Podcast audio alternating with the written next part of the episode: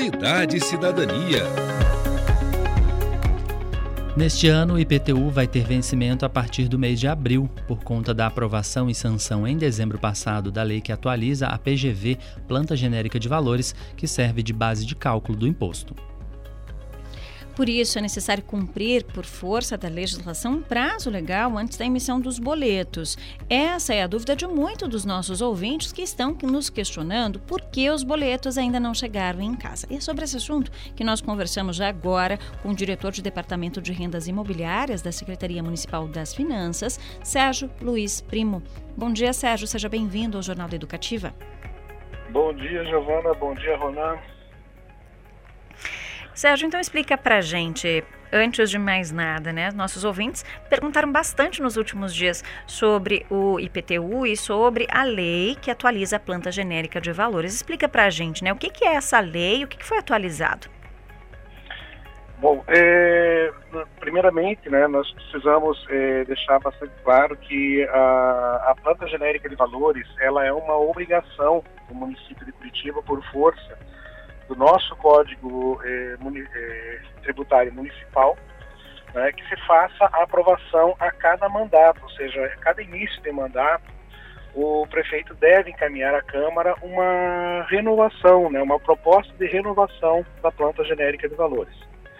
Junto a isso, nós temos também a recomendação e posteriormente uma nota técnica da, do Tribunal de Contas é, informando, né, ou seja, recomendando aos municípios e posteriormente já definindo alguns critérios para que todos os 399 municípios do Paraná façam a atualização da planta genérica de valores, que é basicamente a, é, a, a base de cálculo do, do, IPTU. Então, Curitiba fez a, a proposta não de acordo com o que estava na, previsto na legislação, então em 2000 e 2021.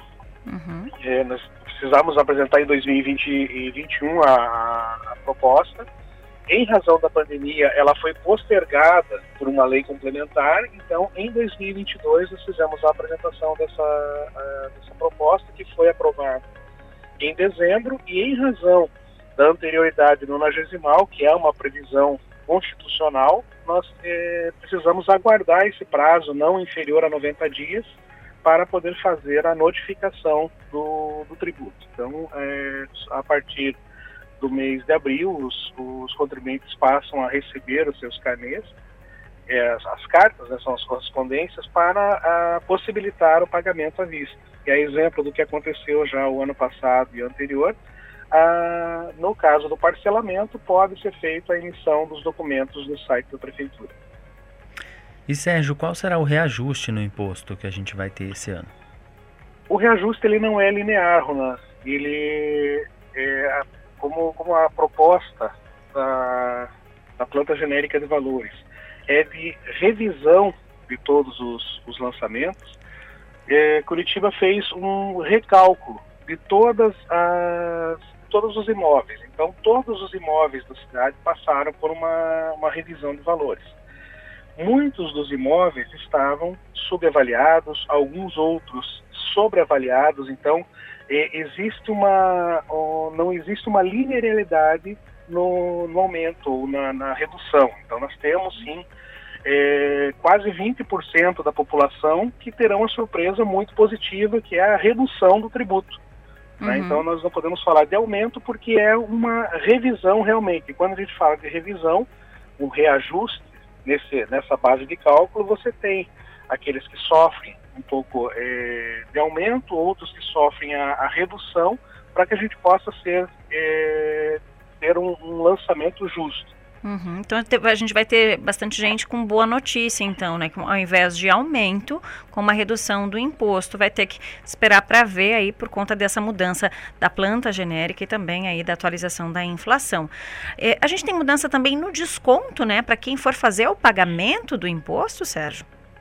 Exato. Então, é, já prevendo, né? Então, que, que como gente está fazendo uma, uma revisão realmente e é uma questão de justiça fiscal, nós estamos fazendo é, foi proposta isso na, na, na Câmara em, em, questão da discussão é, da, da, legislação e, e, foi feita então a, a, ampliação da redução de 4% para 10% para quem fizer o pagamento à vista já no mês de abril.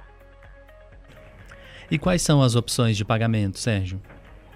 As opções de pagamento, elas, é, resguardada a questão do prazo, né, Ronan, ele, que normalmente o contribuinte começa a pagar em fevereiro e vai até novembro, esse ano, exclusivamente, né, o, o, os vencimentos começam em abril e vão até janeiro de 2024. Então você pode pagar à vista com os 10% de desconto no mês de abril e caso opte pelo parcelamento, você tem 10 meses da mesma forma, só que vencendo em abril a primeira parcela e em janeiro de 2024 a última. Uhum. E muita gente se pergunta também, né, Sérgio, qual que é o destino né, desse valor arrecadado com o pagamento do IPTU? Você pode explicar para a gente? Sim, o, o, IPTU, basicamente, então assim, a gente fazendo um paralelo, o, o IPTU é como o, o condomínio da cidade. Né? Então, todas as despesas de manutenção da cidade, eles são arcados pelo, pelo valor dos impostos, isso como, como geral. Então, todo imposto, né, é, ele é, é, objetiva a manutenção da cidade, diferente das taxas de contribuição, por exemplo, o contribuinte receberá junto com o IPTU o valor da taxa de coleta de lixo. A taxa de coleta de lixo ela tem uma destinação específica né, que só, só pode ser utilizado o valor da taxa de coleta de lixo para o, o serviço de transporte, coleta e destinação final do, do resíduo sólido. No caso do IPTU, é para manutenção geral da cidade. Então, postos de saúde, as escolas, a, a, a manutenção das vias, né, das nossas ruas. Então, tudo isso é, é pago com o dinheiro dos impostos. Uma boa notícia também para, o, para os cidadãos é com relação à taxa de coleta de lixo, que ela também tem uma revisão. Né? Então, de acordo com a legislação, o, o valor da taxa ele será definido de acordo com um potencial de geração de, de resíduos sólidos. Então, quanto é, ele não será mais uma taxa fixa, como uhum. foi até 2022, podendo né, o contribuinte também ter uma redução, nesse caso, em razão da metragem quadrada do seu imóvel e da quantidade de coletas que são feitas semanalmente. Uhum. Então ela é variável também. Ela é variável. E, e, quem deve imposto, Sérgio? A gente sabe né, que todo ano chega, é um imposto anual, então todo ano a gente tem que pagar o IPTU, a gente tem as novidades para cobrança e pelas formas de pagamento de 2023. Mas quem está devendo, quem atrasou, seja algumas parcelas ou tem diversos né, aí IPTUs né, de, de diversos anos em atraso, o que, que deve fazer? Ele pode negociar esse pagamento? Como é que está funcionando isso?